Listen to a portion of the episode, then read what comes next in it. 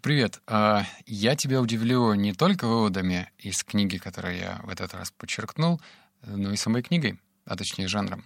Это разбор книги под номером 111 «Письма Баламута» и целых 8 выводов. И это вообще не бизнес-книга. Это рассказ.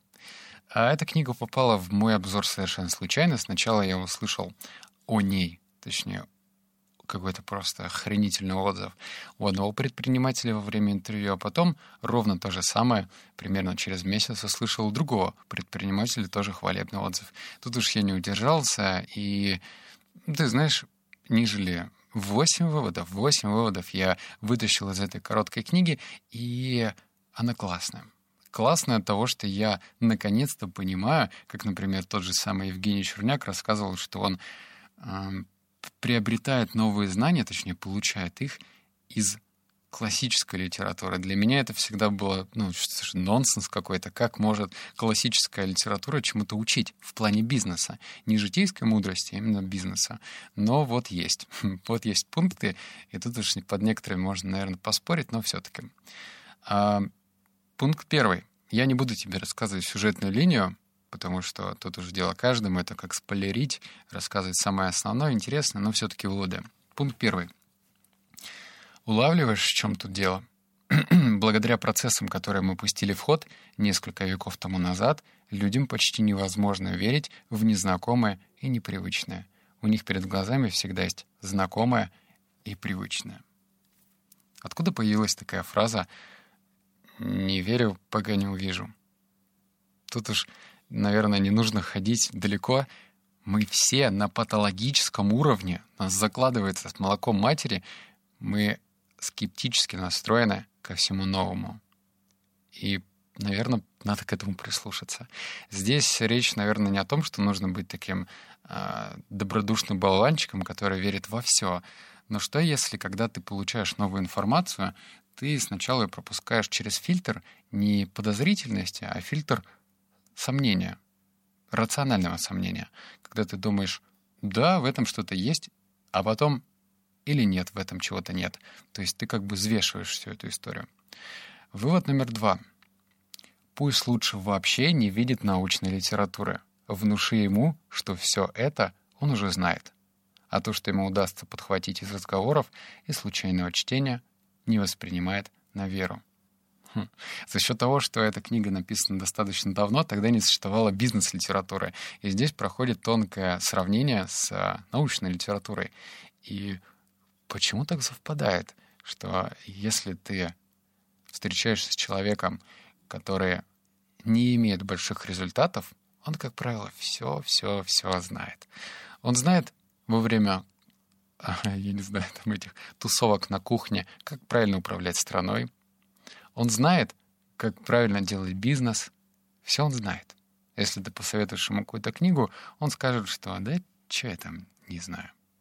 Подумай насчет этого. И нужно считать в какой-то мере себя полным идиотом, чтобы продолжать обучение, потому что я себя таковым считаю. Пункт номер три.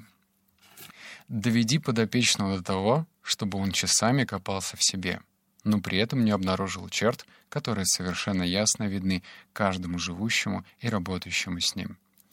Я этот вывод, эм, знаешь, зацементирую лично для себя, потому что недавно я, я решил, что буду спрашивать у людей насчет того, что им не нравится во мне.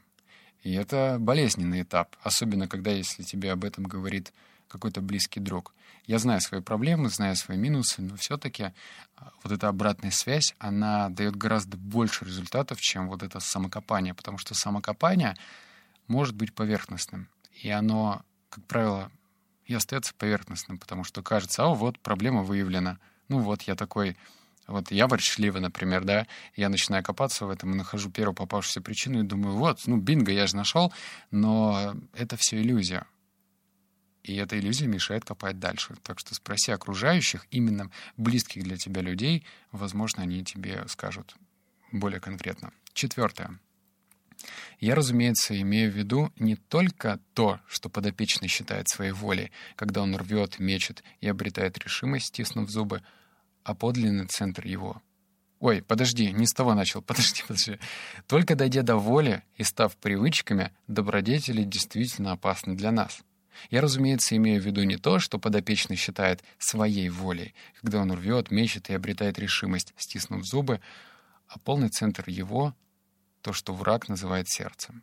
Никакие добродетели, окрашенные фантазией, одобренные разумом, даже пылко любимые, не уберегут человека от отца нашего.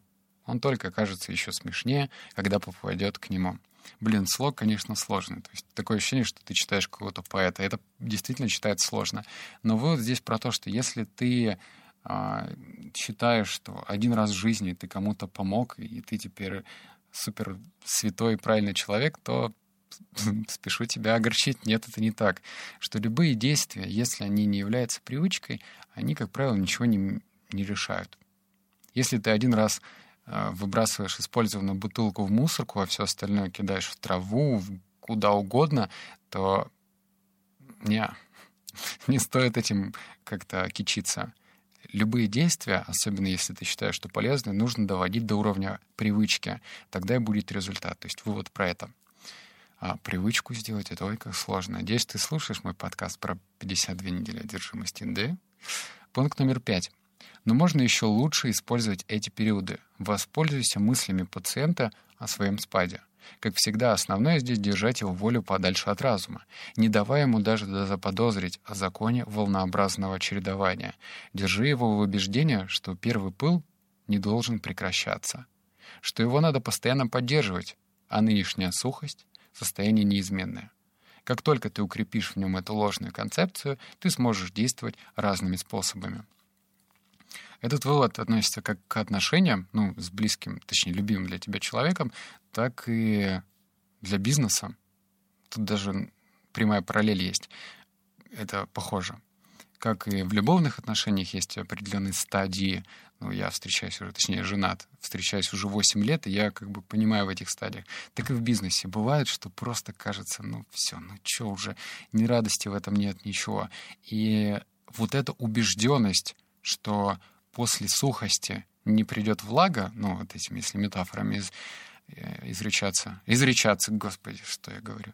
В общем, если так продолжать, то это неверно.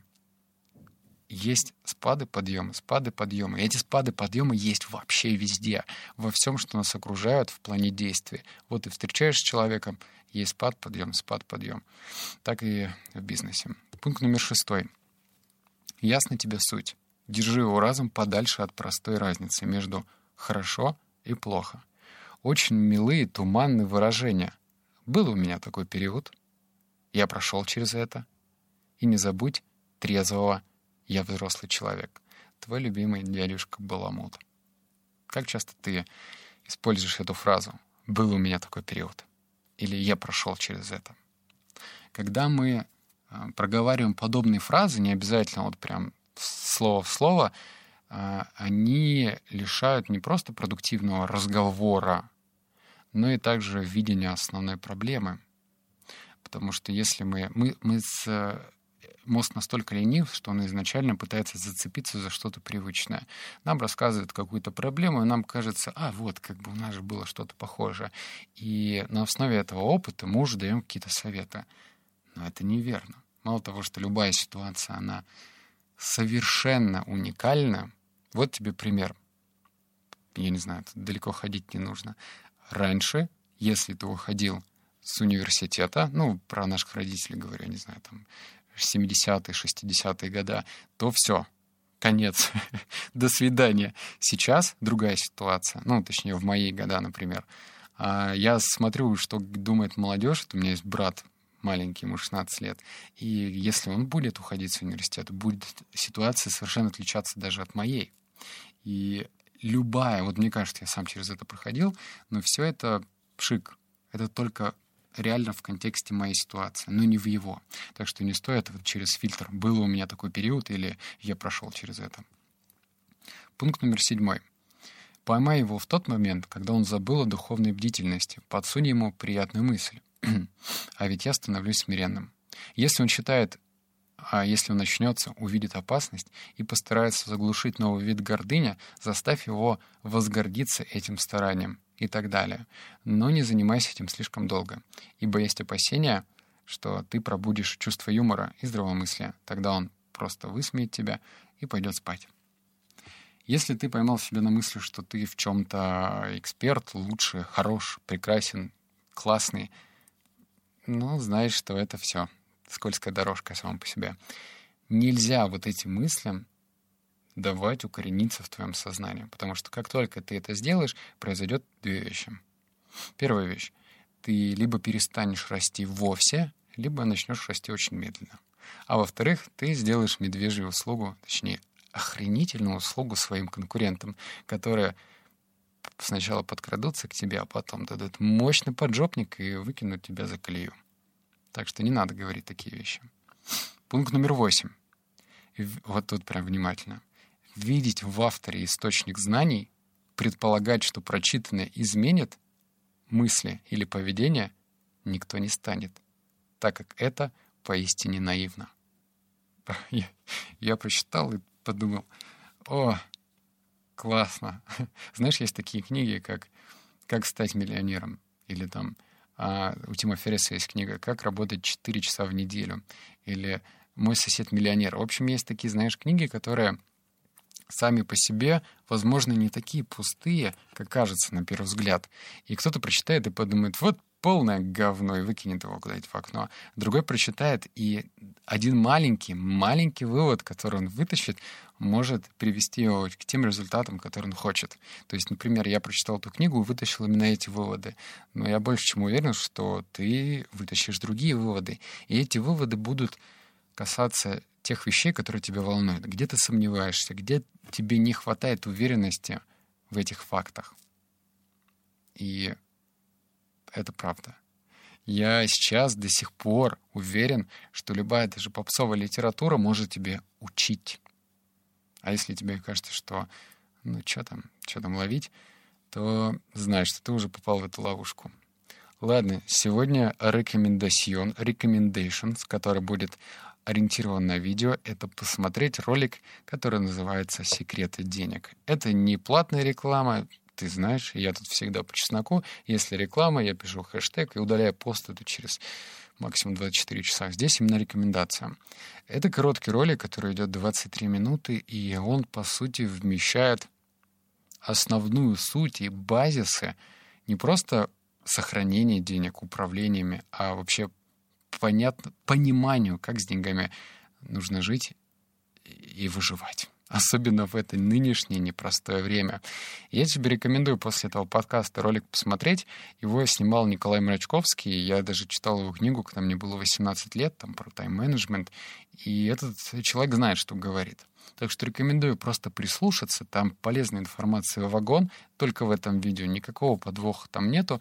А, если тебе там хочется купить курс или не хочется, это твое личное дело, но я сам лично периодически смотрю канал Николая, потому что та информация про коммерческую недвижимость, которую он дает, или про инвестиции в другие объекты, она меня устраивает. В конце концов, у нас в России не так много толковых людей, которые, имея что-то, могут что-то дать. Но когда человек пробежал ультрамарафон, все-таки он что-то знает в тайм-менеджменте. То же самое про коммерческую недвижимость. Если он ей занимается, то к его советам можно прислушиваться. Так что рекомендация вот она. Ну все, услышимся с тобой в следующем подкасте. Обнял, поцеловал, заплакал. Пока.